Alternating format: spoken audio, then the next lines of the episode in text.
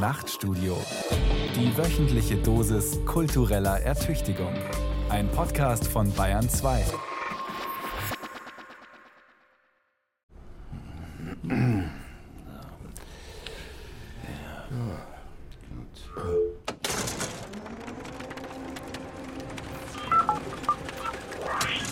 Ordnungspunkt 1, Szene.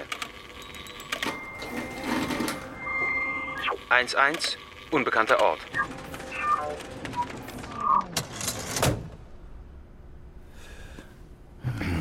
Und, äh, jetzt ein Hotel gefunden, ja. Ja, ja, ist ja klar. Kein Problem. Ähm, ja. Tee, noch Tee oder lieber schon einen kleinen Drink? Wo sind wir? Vielleicht einen kleinen Drink, ja. Oder? Warum Der so? Ort bleibt im Dunkeln. Wir können dahin gehen, wo es nicht ganz so laut ist. Aber eins ist klar. Wir sind mittendrin.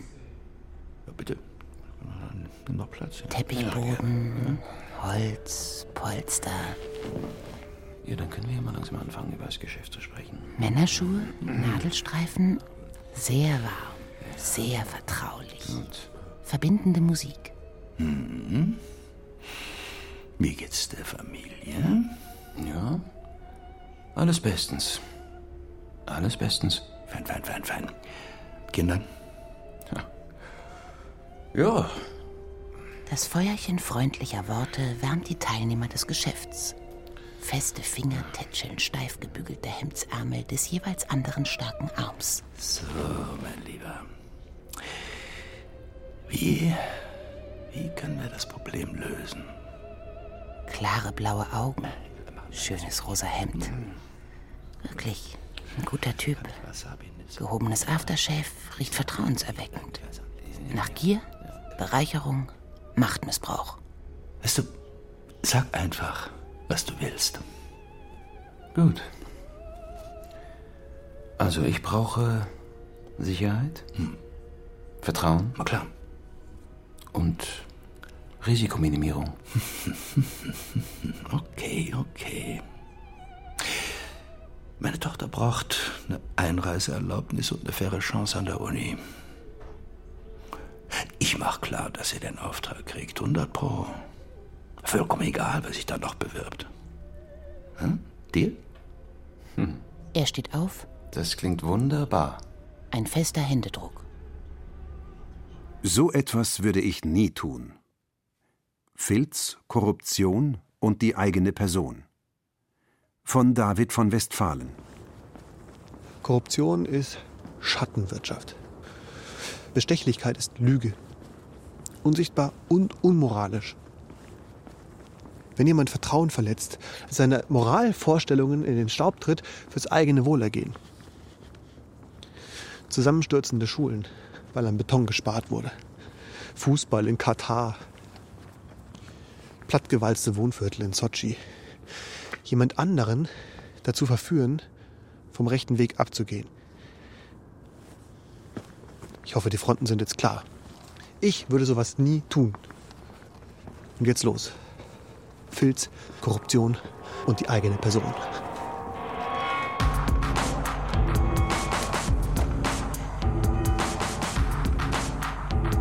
Europa 2016. Wir verwechseln die Begegnung im öffentlichen Alltag mit Freundschaft und leiden still unter zu wenig Klicks. Wir fühlen uns betrogen. Von bestechlichen Politikern, dubiosen Lobbyisten, schachernden Ärzten.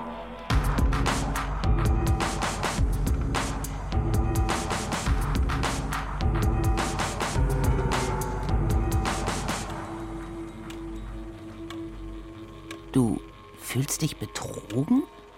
Sie kränken dein Vertrauen? Fühlst du dich wirklich von Helmut Kohl und Franz Beckenbauer hintergangen, betrogen und gekränkt? Komplizierte Formulare. Ich verstehe nichts. Machen die das absichtlich? Warteschleifen. Wollen die mich nicht? Unfreundliche Textbausteine in Briefen vom Arbeitsamt. Bin ich wirklich so unbedeutend? Hallo. Gleich. Du ziehst eine Nummer und wartest. Ich würde das wirklich gerne herausfinden. Hallo. Gleich. Wo genau liegt der Unterschied zwischen dem FIFA-Manager, der sich um sein Wohlergehen kümmert, und einem Arbeitnehmer, der Entscheidungen trägt, hinter denen er nicht steht, nur um damit sich und seiner Familie seinen Job zu erhalten. Ist das möglicherweise beides Bestandteil des gleichen Gefüges? Hallo, lassen Ja, Sie mich bitte durch. Gleich. Ist nicht beides eine Sorge um die jeweils Seinen? Was hat die Korruption der Eliten mit mir zu tun? Weil ich würde so etwas nie tun. Bitte jetzt. Oder, oder habe ich vielleicht einfach nicht genug Macht? Hallo, kann ich mal bitte vor? Mein Kind steht da vorne allein an der Kasse. Ordnungspunkt 2, Zuspielung. 2.1, Rubrik Interview. 2.1.2, Dieter Frei, Professor für Sozialpsychologie. Menschen sind mal hedonistische Wesen, die gucken, auch Homo economicus, wo sehe ich den Vorteil? Und den Vorteil nehme ich wahr, vor allem dann, wenn ich sehe, ich werde da nicht entdeckt. Und ich werde immer Gründe haben, warum ich das auch gerechtfertigt finde. Ich werde immer auch Gründe haben, dass es so schlimm nicht ist.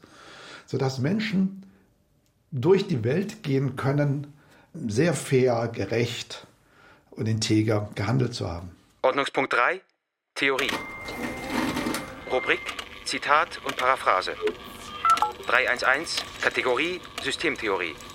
Uli Reiter, Systemtheoretiker und Korruptionsforscher. Subventionen, Lobbyismus, Auftragsforschung, Prostitution, Sponsoring.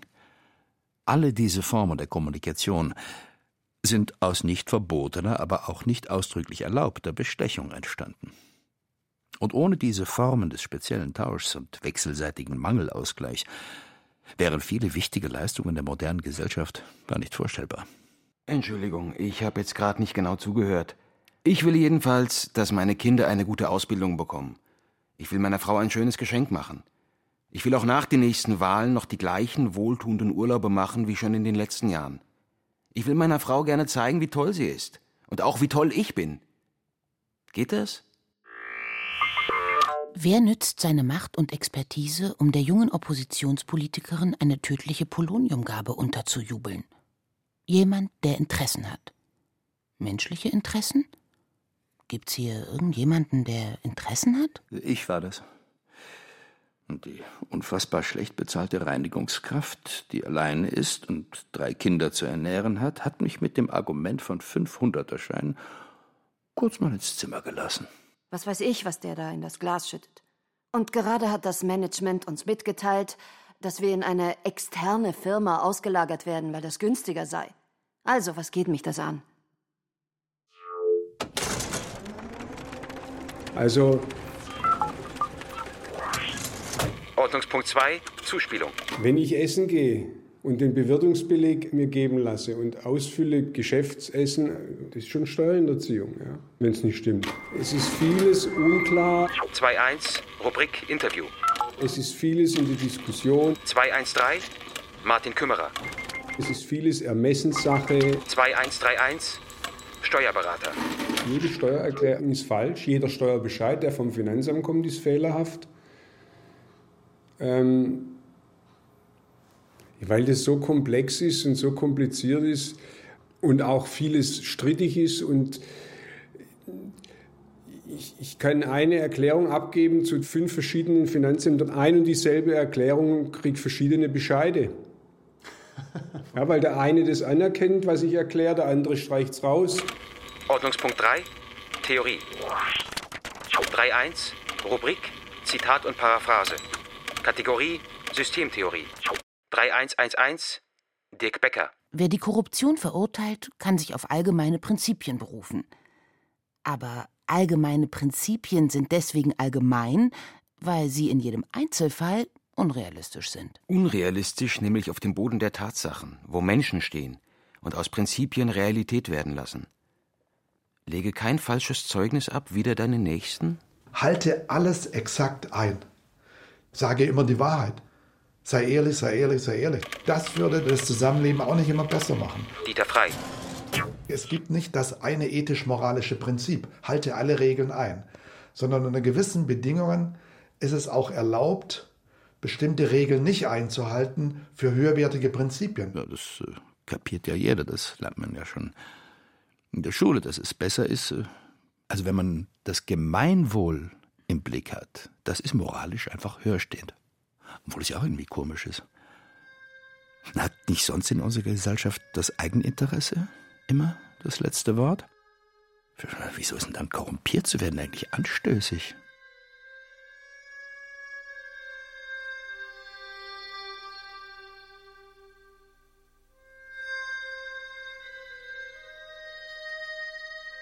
Ordnungspunkt 1, Szene.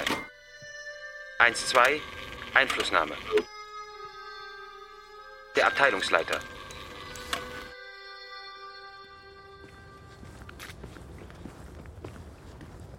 Es ist so schön, mit jemandem zu tun zu haben, der Einfluss hat. Ein Abteilungsleiter, der einen mag. Oh. Jemand, zu dem man einfach hingehen kann. Und dann passiert was. Jemand, der an der richtigen Stelle auf den Tisch haut und der Bürokratie zeigt, wie einfach eine Entscheidung gefällt werden kann. Man fällt sie einfach. Es gibt Sachbearbeiter. Sie kalkulieren hochkomplizierte Leben und Verbindungen, wechselseitige Abhängigkeiten von Menschen und Betrieben, rechnen das mit komplizierten Excel-Listen herunter auf ein für die Organisation verständliches Maß. Und du kannst diese eine Sache nicht vorweisen. Und wenn du die nicht hast, dann bekommst du die Förderung nicht. Ich finde diese Organisationen so unmenschlich. Ich muss mich verbiegen und verbeugen und weiß überhaupt nicht mehr, was richtig ist und was falsch. Die korrumpieren mich. Mich Mensch. Mit ihrem Kalkül. Und dann triffst du einen. Nehmen Sie doch bitte Platz. Der Einfluss hat. Die Tür geht zu. Knautsch, ein Sessel. Und dann darfst du dich plötzlich ausruhen. Plötzlich ist die Welt, die harte Welt draußen. Hm. Tee? Ja. Danke. Die Schwere geht. Ich war ein Landstreicher, dem jählings ein Schlafplatz angeboten wurde. Vielleicht eine Arbeit. Jedem das gleiche Recht in der Schlange. Ziehen Sie eine Nummer. Ähm, hm. Warten Sie, bis Sie dran sind, wie jeder im Raum. Ich bekomme diese, diese Förderung nicht, wenn, wenn ich vor Jahresabschluss in bestimmten Verdienst ja, ja, ja nicht nachweisen kann. Ja, ja, ja, da machen Sie erstmal keine Sorgen. Das braucht wahrscheinlich einfach mal ein persönliches Gespräch. Lassen Sie mich das mal machen. Echt? Wie gut, dass ich Sie getroffen habe. Der Raum wird still.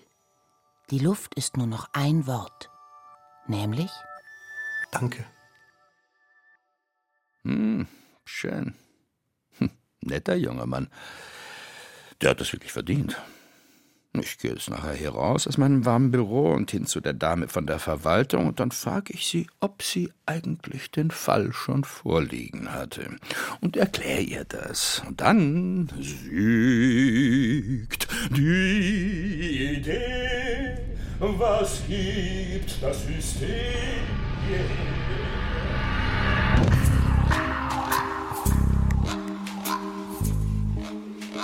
Korruption ist erstmal nur im Wortsinn, wenn sich ein System, wie in diesem Fall eine Verwaltung, es kann aber auch eine Freundschaft sein oder ein Gespräch oder eine Pädagogik, von ihrem üblichen, perfekten Lauf abbringen lässt. Was ist denn daran perfekt? Die kennen mich ja gar nicht. Ich bin draußen und soll bloß nicht stören. Das war doch gar nicht schlimm. Du hast doch nichts Böses getan. Er hat dich halt gemocht. Und Vielleicht kannst du ihm ja auch mal was Gutes tun.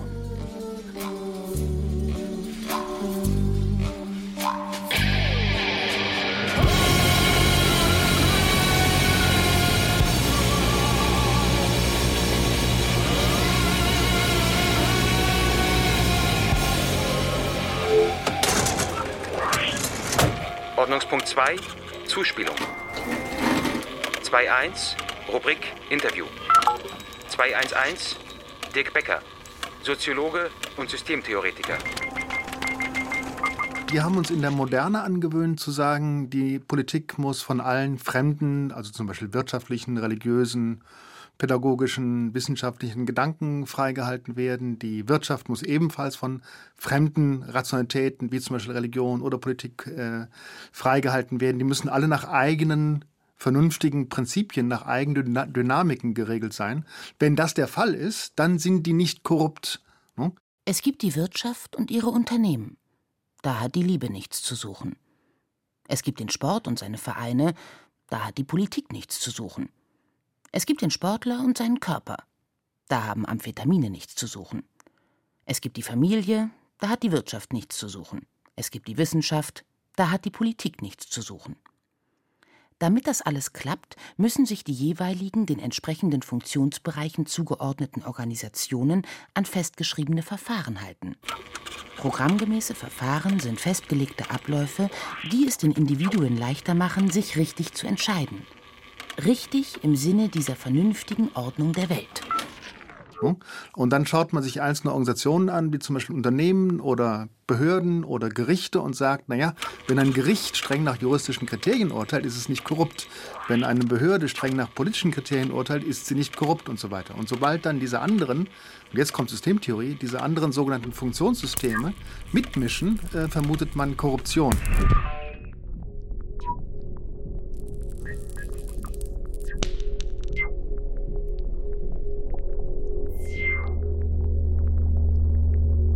Kein Geld für Recht. Kein Recht für Liebe. Alle sollen sich an die moderne Trennung der Funktionsbereiche halten. Alles andere ist Korruption. Fertig. Nee, also ich finde, da sollten wir mal drüber reden. Ich meine, klar lassen sich Verfahren verhandeln, oder? Oder, oder nicht? Ich meine, ich treffe doch Menschen da draußen, keine Systeme. Ich schon. Ich tue das. Sie schauen mir in die Augen. Ich schaue Ihnen in die Augen. Die Frage ist ja, woran glaube ich, oder? Was sind meine moralischen Grundsätze? Also einem Freund äh, einen Gefallen zu tun, nur weil es jetzt vielleicht gegen irgendeine Regel verstößt, ist böse oder wie? Und im Namen von irgendeiner Organisation etwas zu tun, was ich für verwerflich halte, ist dann gut, ja. Sagen wir mal, wenn diese Organisation es für vernünftig hält, Panzer zu bauen und sonst wohin zu verkaufen. Was wir Korruption nennen, Dick Becker. ist nichts anderes, als dass sich individuelle Rücksichten wieder durchsetzen. In einer Gesellschaft, die sich nur deswegen liberal nennt, weil sie ihren Individuen nicht über den Weg traut. Darum entwickelt sie Mechanismen, die möglichen Fehler dieser Individuen möglichst schnell korrigieren zu können.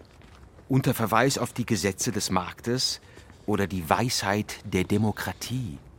Unsere spontane moralische Empörung über Fälle der Korruption ist ganz offensichtlich ein Streit der Gesellschaft mit sich selbst. Ja, ich meine, so, sorry, soll ich es gut finden? Ja, Heckler und Koch, Kleinwaffen nach Mexiko in den Drogenkrieg. Das muss ich ja schlecht finden. Das finde ich auch schlecht. Das finde ich scheiße. Dass sich so ein paar feiste, dicke Manager eine goldene Nase verdienen mit ihren Bestechungsgeldern für Waffenexporte nach Mexiko, wo Leute abgeknallt werden. 2-1, Fortsetzung Interview. 215, Dirk Becker, Uli Reiter. 2151, die FIFA, Männerfreundschaften. Jedes Geschäft, auch viele politischen Verbindungen haben ein Element des Risikos. Das Risiko muss irgendwie bewältigt, es muss auch sichtbar gemacht werden. Und die einzige verlässliche Form des Bewältigens von Risiken ist, indem man sich der Partner vergewissert, äh, die im Notfall einem zur Seite stehen. Und die Frage ist jetzt, wie kann man sich welcher Partner vergewissern? Bei der FIFA würde ich auf jeden Fall annehmen, dass man laufend, man braucht ja nur an Katar zu denken, laufend mit Leuten zu tun hat, die bei äh, Geschenken nicht an Korruption, sondern an wechselseitige verlässliche Beziehungen denkt. Dieser extrem stark mit Geld unterfütterte und extrem stark international äh, operieren müssende Bereich, also mit, mit was weiß ich, äh, arabischen Geschäftspartnern, afrikanischen Geschäftspartnern, Südostasiaten, die es überhaupt nicht gewohnt sind, in diesen Kategorien von Korruptionsfreiheit zu denken, weil das für sie völlig idiotisch ist. Sich zu vernetzen heißt natürlich, sich gegenseitig mit Geschenken zu äh, zu verpflichten. Also auf Deutsch, wenn, wenn man in solchen Netzwerken operiert, wird man für die eigenen Geschäftspartner nur verlässlich, wenn man sich selber auch die Hände schmutzig macht. Erst dann kann ich da wirklich mitspielen. Komm jetzt, kleiner Mann. Wir müssen los. In den Kindergarten. Der hört nicht, nee, das kenne ich. Ordnungspunkt 1, Szene. Einflussnahme. Komm jetzt endlich. Hör mal. Hört nicht. Die Zeit rennt. Ach komm jetzt bitte, bitte. Erklärungen, Nachfragen. Sie müssen ihn überzeugen. Kindergarten ist gut für dich. Kinder brauchen andere Kinder. Los, komm, du hast Ah, Spaß. Abmarsch jetzt, ja? Sonst gibt's. äh, Sonst gibt's kein Fernsehen am Abend. Nee, nee, ist auch nicht gut. Also, wenn du mitkommst, gibt's einen Schokokeks, ja? Oh nein, oh nein, nein. Also sowas würde ich ja nie tun. Einen Schokokeks. Versprochen. Wenn du nicht mitkommst, gibt's keinen. Ordnungspunkt 3, Theorie. 3.1, Rubrik Essay. 3.1.2, Kategorie Bestechungsregularium. Lass dich bloß nicht erwischen. Es gibt Methoden, die brauchen viel Zeit. Mach's heimlich. Und es gibt Methoden, die sind schneller. Jetzt schau mal, was ich da habe. Mm. Mm. So, komm jetzt. Na, Geht doch. Kommt gar nicht gut rüber in der Väter- und Mütter-Community, ja? Schön vertraulich sein. Heimlich. Mach's heimlich. Uli Reiter. Fortsetzung. Bestechung ist kein Problem, sie löst ein Problem. Bestechung löst Probleme, die sonst nicht gelöst werden, weil man sich weigert, sie zu sehen. Das Problem befindet sich nämlich in einer moralischen Grauzone. Man spricht nicht gerne drüber. Da ist es trotzdem. Ein Beispiel. Zur Miete bei jemandem wohnen, das gab es im Mittelalter noch nicht, weil diese Praxis gegen das Gastrecht verstoßen hätte. Die Vorstellung, dass Menschen haufenweise ihre Hausgemeinschaften verlassen, um woanders zu wohnen und für Geld zu arbeiten, war schwindelerregend. Zerrüttung, Verfall der Sitten. Alle bleiben da, wo sie sind. Miete und Lohnarbeit waren moralisch absolut anrüchige Vorgänge, die aber notwendig wurden, als die Gesellschaft komplexer, die Städte größer und die Menschen mobiler wurden. Die Herbergen sind überfüllt, stelle man sich vor. Das Gastrecht kommt an seine Grenzen. Auf der anderen Seite entstehen Armutsprobleme in den Städten. Was es nicht gibt zu dieser Zeit, ist die Möglichkeit, sich eine Wohnung zu mieten. Und genau das entsteht zu dieser Zeit. Interessanterweise ist das Wort Miet, das dann plötzlich auftaucht, die Bezeichnung eines Käseparasiten. Der Miet war ein Parasit im Käse. Dieses Wort wird übertragen in diesen neu entstehenden Kontext. Und äh, wir können uns das ja heute kaum mehr vorstellen, dass der Mietling, was dann später Mieter heißt, verstanden wird als ein Parasit, der sich im Haushalt festsetzt. Historisch gesehen bin ich ein Parasit. Äh. Hm. Da kann ich jetzt aber wirklich gar nichts dafür. Was ist eigentlich schöner? Wohnen auf Dauer, aber für Geld? Oder wohnen nur für kurz, aber dafür als Gast? Hm. Eigentlich ist es schöner. Gast. Wo ist eigentlich die, was ist eigentlich mit der Gastfreundschaft passiert? So, Gastfreundschaft, Moral, Kodex gab es hier bei uns auch mal in Europa. Ja? Zitat und Paraphrase.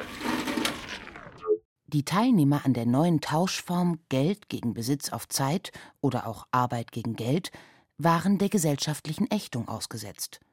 Verboten war es nicht, aber man musste im Heimlichen operieren. Im Laufe der Geschichte lief das dann genauso bei Prostitution, Subvention, Lobbyismus, Auftragsforschung, Auftragskunst oder Sponsoring.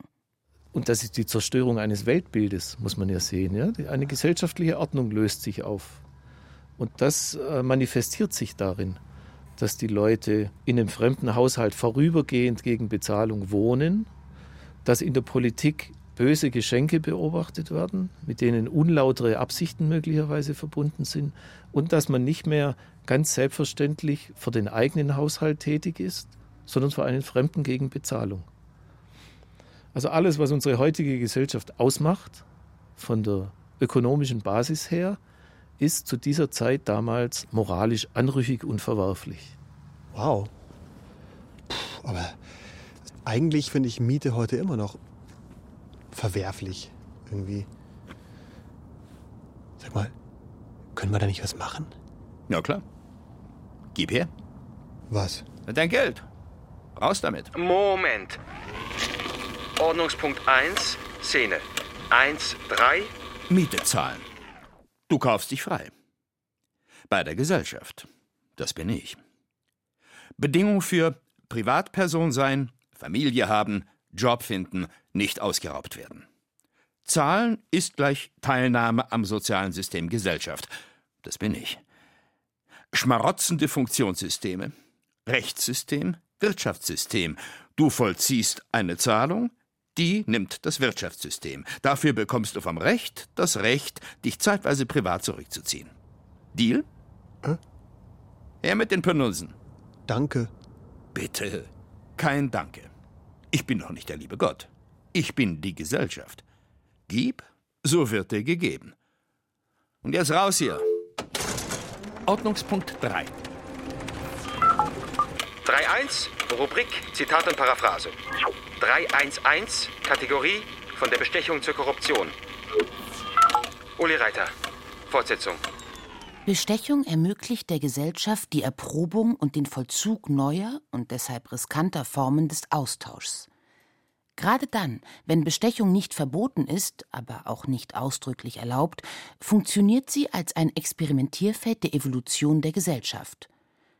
Solange unterscheidet sie sich lediglich dadurch vom Tausch, dass die Tauschenden ein spezielles Risiko eingehen. Die Bestechlichen und die Verführer opfern sich, um eine Grauzone zu kaschieren, in die die Gesellschaft unliebsame Tatsachen hineinverdrängen kann, die sich nicht anders als so aus der Welt schaffen lassen. Menschen verdienen nicht genug Geld. Menschen müssen wo schlafen. Menschen wollen Sex. Und Menschen ergreifen Gelegenheiten. Aufträge wollen vergeben werden. Konzerne wollen, müssen politisch Absatzmärkte erschlossen bekommen. Künstler wollen von ihrer Kunst leben. Firmen wollen ein gutes Image. Waffen wollen verkauft werden. Manches wird irgendwann legalisiert, anderes verboten. Und jetzt geht's los. Wenn dann diese Lösung, die die Bestechung dafür anbietet, verboten wird, wenn damals die Miete verboten worden wäre, hätten sich garantiert korrupte Strukturen entwickelt. Ein System kommt auf die Welt. Erst ein Verbot von Bestechung bringt den fatalen Kreislauf in Gang. Wenn das Problem bestehen bleibt, an dem sich Bestechung entzündet hat, wird aus Vertraulichkeit Heimlichkeit. Ab sofort machen sich beide Teilnehmer der Transaktion wechselseitig erpressbar. Man kann den anderen verraten, so dass er als Täter sichtbar wird und strafbar.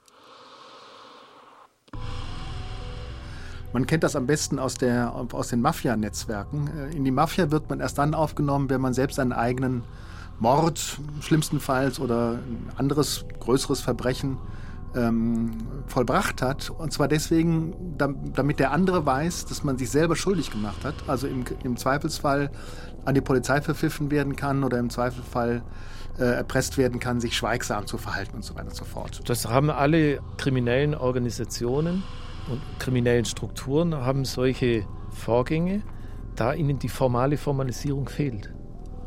Also da wurde ja kein Arbeitsvertrag unterschrieben, wo man sich zu diesem oder jenem verpflichtet. Und Organisationen äh, dieses Typus, die müssen das auf andere Weise lösen. So einen Mechanismus gibt es mit Sicherheit, der ist bei der Mafia wunderbar belegt. Den kann man auch für viele größere Investment-Deals äh, bestätigen, dass alle Geschäftspartner irgendwie zeigen müssen, dass sie selbst bereit sind, Risiken einzugehen, bevor andere bereit sind, sich auf sie einzulassen.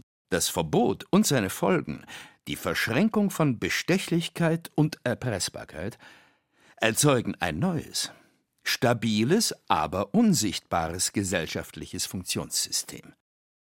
Das System der Korruption.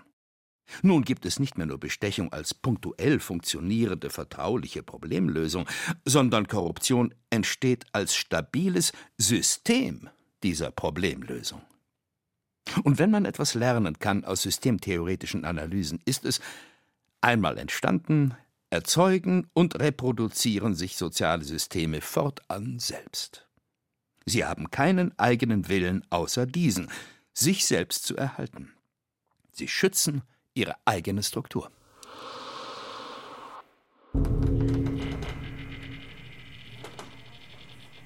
Ohne die Probleme, die sie löst, gäbe es keine Korruption.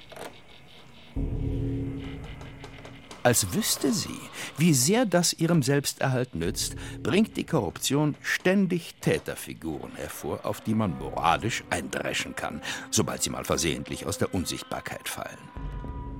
Die moralische Verurteilung der Täter hilft aber nur, die eigentlichen Probleme auch weiterhin zu verdrängen, von denen sich die Korruption ernährt. Je empörter die Empörten, desto unsichtbarer das Problem hinter dem Problem. Ausgerechnet die Moral ist es, die die Korruption schweigend trägt und erhält.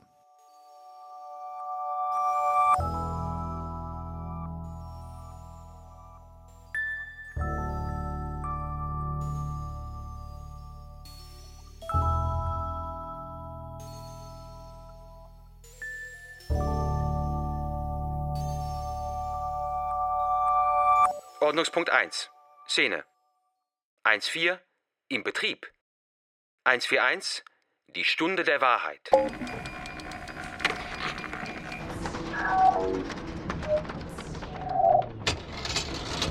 Vorgeschichte.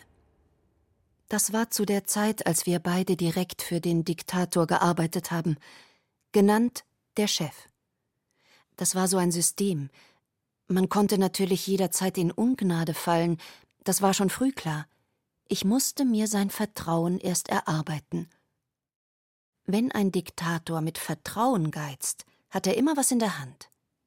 Seine Technik, er sorgt für Vertrauensknappheit. Dann kann er dich, wann immer er will, erpressen. Wenn er dich mal für seine Zwecke braucht, gibt er dir, was du brauchst. Vertrauen, Lob, ein nettes Lächeln.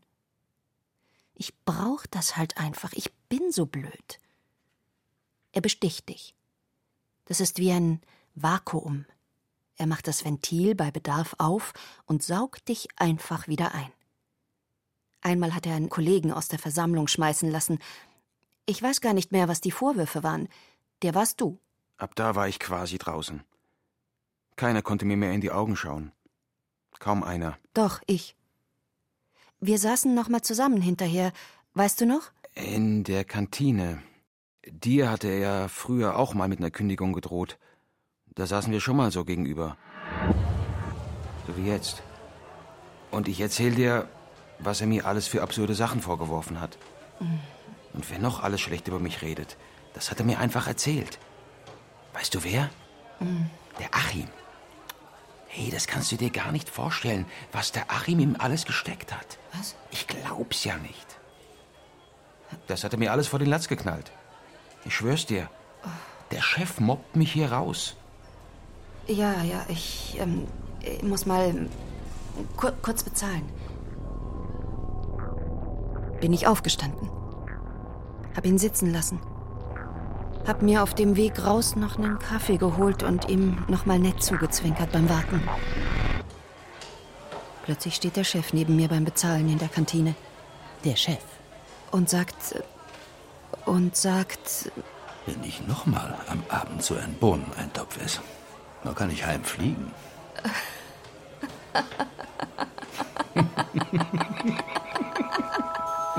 Arschloch. Musste sein. Klar muss ich da lachen. Das weiß er genau. Das kann man sich einfach so gut vorstellen. Und dann spüre ich's. Mein Lachen öffnet das Ventil. Das Vertrauensvakuum.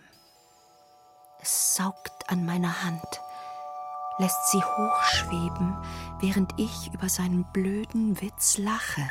Da fliegt sie, meine Hand, und dann fällt sie einfach auf seinen Arm. Und wir lachen beide, als wären wir die allerbesten Freunde. Und dann sind sie gemeinsam nach draußen. Yes!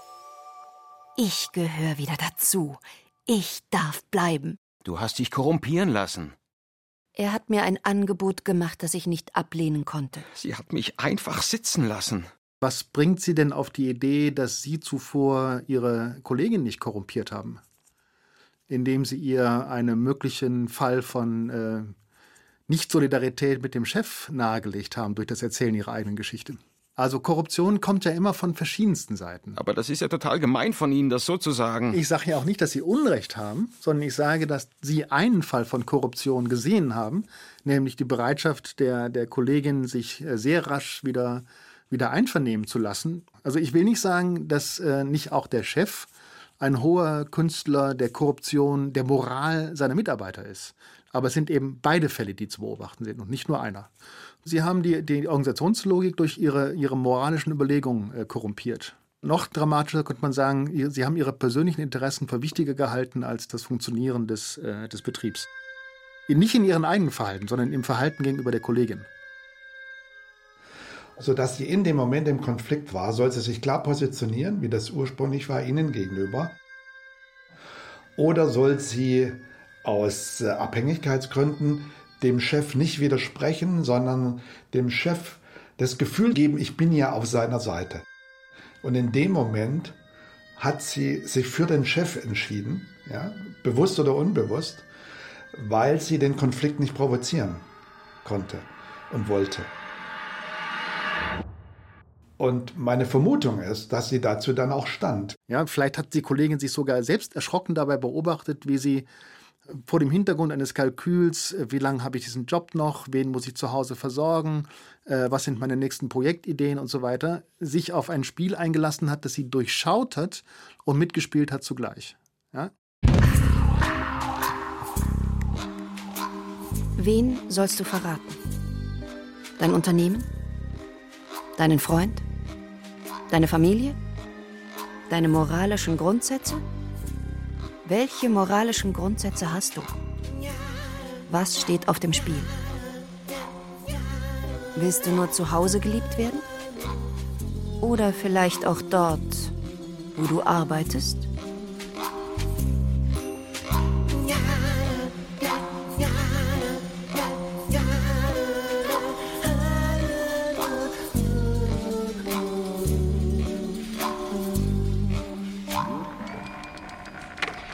Ordnungspunkt 3, Theorie.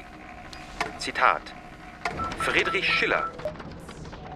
Die Bürgschaft. Des rühme der blutge Tyrann sich nicht, dass der Freund dem Freunde gebrochen die Pflicht. Er schlachte der Opfer zweie und glaube an Liebe und Treue. Man stelle sich die Freundin vor. Gemeinsam mit dem geschassten, dem desavouierten Mitarbeiter betritt sie das Büro des Diktators und legt ihre Kündigung auf den Tisch. Und der Diktator. Blicket der sie lange verwundert an. Drauf spricht er: Es ist euch gelungen. Ihr habt das Herz mir bezwungen. Und die Treue, sie ist doch kein leerer Wahn. So nehmet auch mich zum Genossen an. Ich sei, gewährt mir die Bitte, in eurem Bunde der Dritte.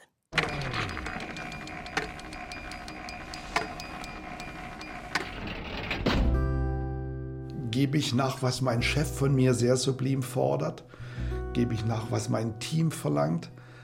Oder gebe ich meinen internen Standards, meinem Gewissen nach? Das ist eben der Alltag, die Praxis und man muss eben abwägen, auch wenn man vielleicht so viele kleine Übertritte oder Dieser Konflikt ist oft sehr bewusst. Dinge gemacht hat, die nicht ganz okay sind. Oft auch sehr unterschwellig und läuft automatisch ab.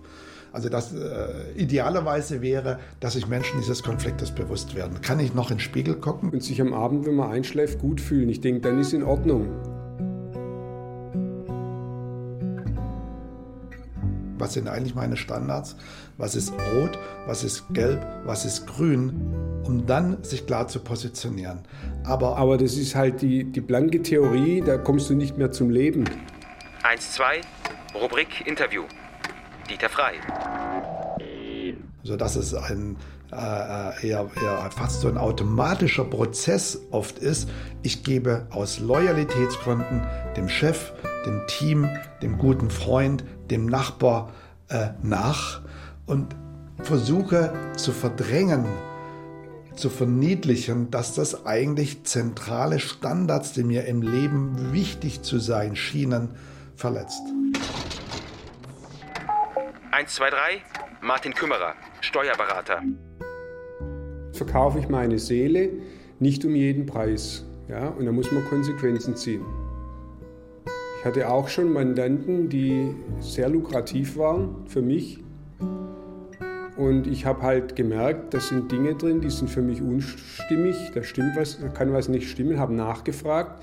Dann hieß es, ich soll da jetzt nicht weiter nachfragen, ich soll das jetzt so machen. Dann habe ich das Mandat niedergelegt. Das ist für mich der Preis der Freiheit. Ich klinge mich aus, habe gekündigt, habe das Mandat niedergelegt.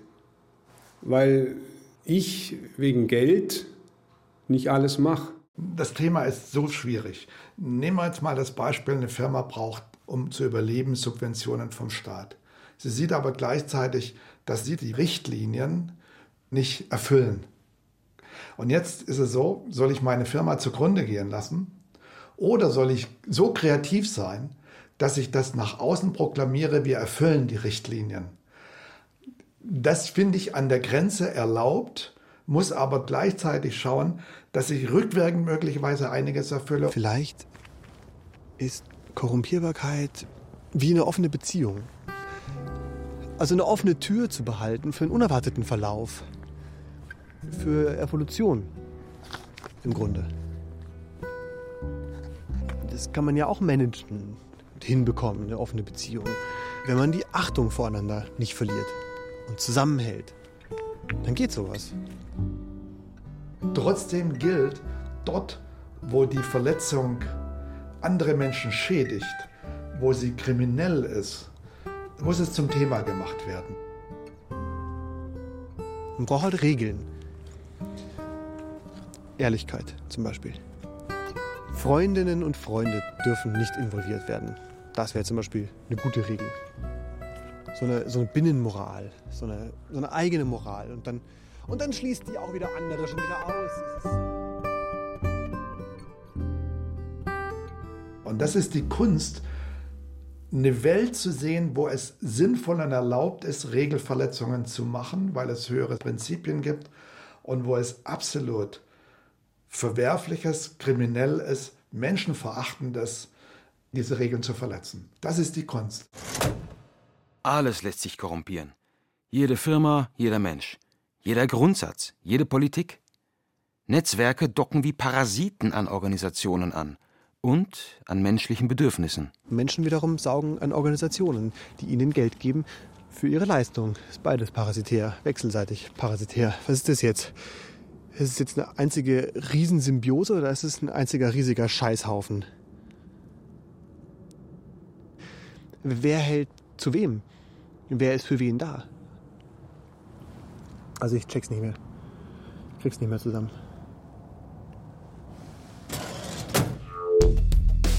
Ordnungspunkt 3, Theorie. 3.1, Rubrik Essay. Kategorie Antworten von David von Westfalen. 3131 Freundschaft und Schleim.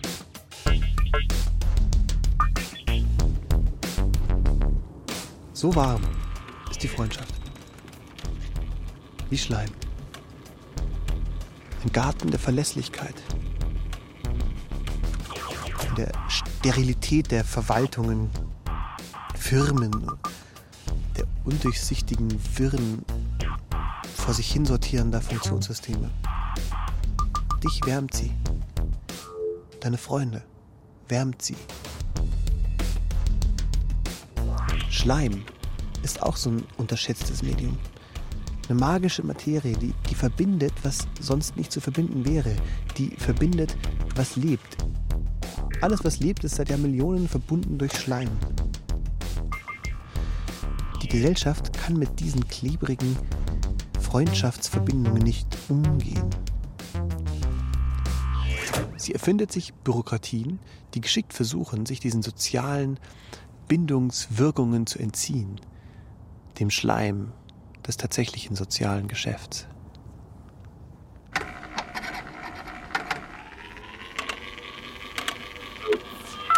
Ordnungspunkt 2, Zuspielung. 2.1, Rubrik Interview. Kategorie Freundschaft. Luhmann beschreibt die Freundschaft als Verliererin der semantischen Evolution. Katrin Kersten, Literaturwissenschaftlerin. Er sagt, äh, sie taugt nicht mehr dafür, soziale Ordnung zu begründen, wie sie das früher als so eine allgemeine Filia getan hat, also als so eine, so eine Menschenfreundschaft, die gemeinschaftsfundierend war. Und sie verliert auch gegenüber der Liebe als Kodierung für Nahbeziehungen. Also Nahbeziehungen, die sich dann in der funktional differenzierten Gesellschaft ausdifferenzieren, sind Liebesbeziehungen und keine Freundschaftsbeziehungen. Wir verwechseln die Begegnung im öffentlichen Alltag mit Freundschaft und leiden still unter zu wenig Klicks. Wir fühlen uns betrogen. Natürlich gibt es noch Freundschaften. Aber die Freundschaft sucht immerzu verwirrt ihren Platz. Ihre echten, hehren Dogmen, Achtung und Treue leben funktionsfähig nur fort in der Liebe und in der Moral. Ihre Metastasen aber geistern durch die Gespräche zwischen Kollegen, Eltern, Vorgesetzten, Untergebenen, Chefs, Verhandlungspartnern, Lobbyisten. Sie schmieren die Knoten systemübergreifender, unsichtbarer Netzwerke, machen sie fruchtbar, lassen sie wuchern. Man kann Liebe spielen, man kann Liebe vorgeben und man kann äh, auch Freundschaft spielen und Freundschaft vorgeben. Und die Angst vor dem Schmeichler, der Freundschaft vorgibt, um etwas zu erreichen, ist auch ein ganz altes Thema in der Freundschaftstradition.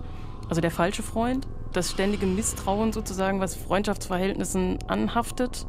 Schleim ist nämlich gleich Schleim. Ganz egal, woher er fliegt oder wohin er fliegt. Wo man hinspuckt, keimt es. Du lässt dich auch ködern. Auch du. Von Gesten des Vertrauens, der Treue, der Offenbarung voreinander. Auch du bist angreifbar für die Tyrannei der Intimität. Vertrauen zum Beispiel, ganz klar. Es ist ein Vorschuss, der dir gewährt wird und dann fühlst du dich ja quasi verpflichtet, das auch zu erfüllen. Der Vertrauensentzug als Drohung sozusagen. Das ist natürlich ein Verpflichtungsmechanismus, den ein Chef auch einsetzen kann, ja. Und dem du dich wahrscheinlich auch schwer entziehen kannst, also schon psychologisch. Entschuldigung, Sie müssen schon jetzt mit mir reden. Also, ja, ja, ich, ich, nein, nein, ich will es mhm. noch mal ganz klarstellen. Ja. Ich sage es ja selbst, ich brauche diese Nachhilfe nun wirklich nicht.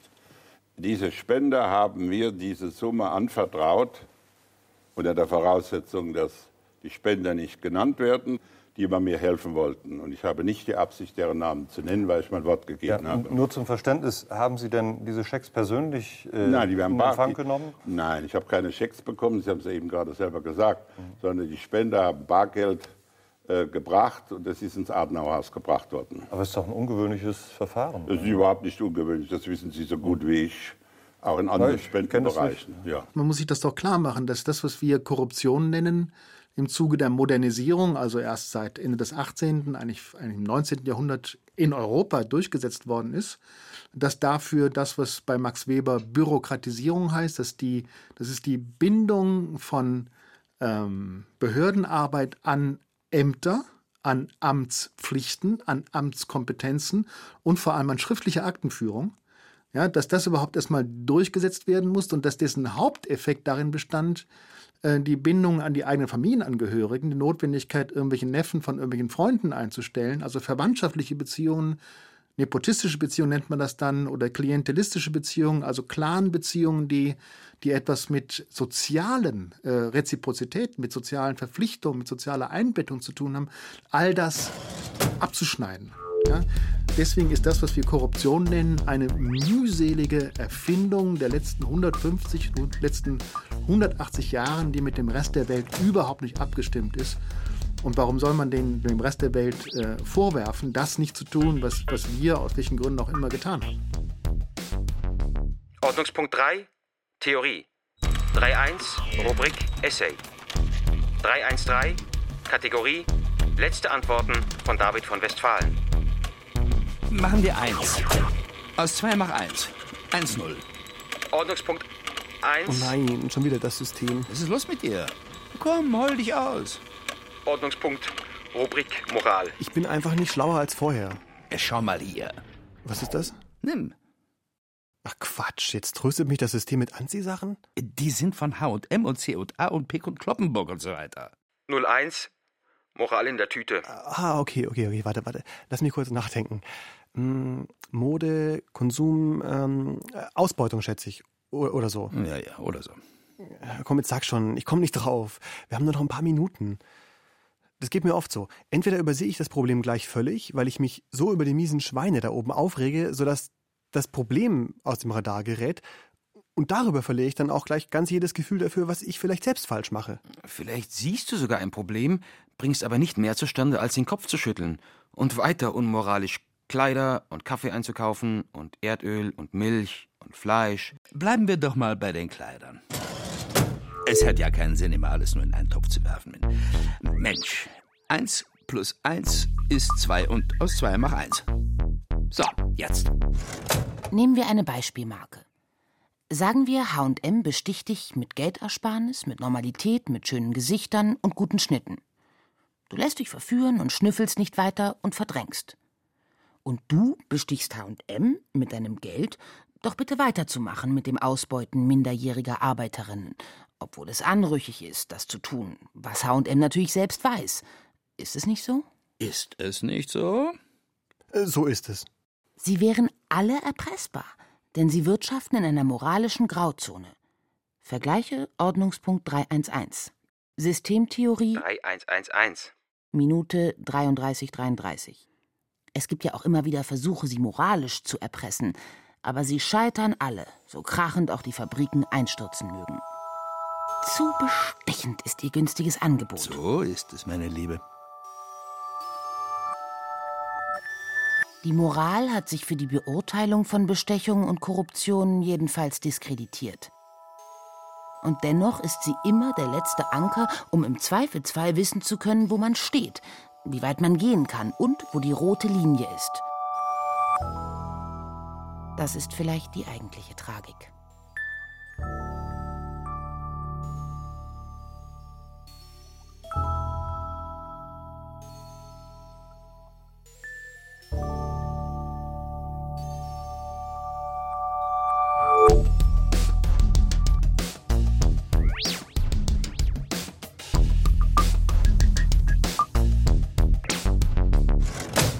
Etwas würde ich nie tun. Filz, Korruption und die eigene Person. Von David von Westphalen. Es sprachen Oliver Möller, Xenia Tilling, Martin Umbach und Annette Wunsch. Mit Stimmen und Gedanken von Dirk Becker, Dieter Frei, Katrin Kersten, Martin Kümmerer, Uli Reiter und dem Autor. Sounddesign und Technik Fabian Zweck. Regie David von Westphalen. Redaktion Martin Zein. Eine Produktion des Bayerischen Rundfunks 2016.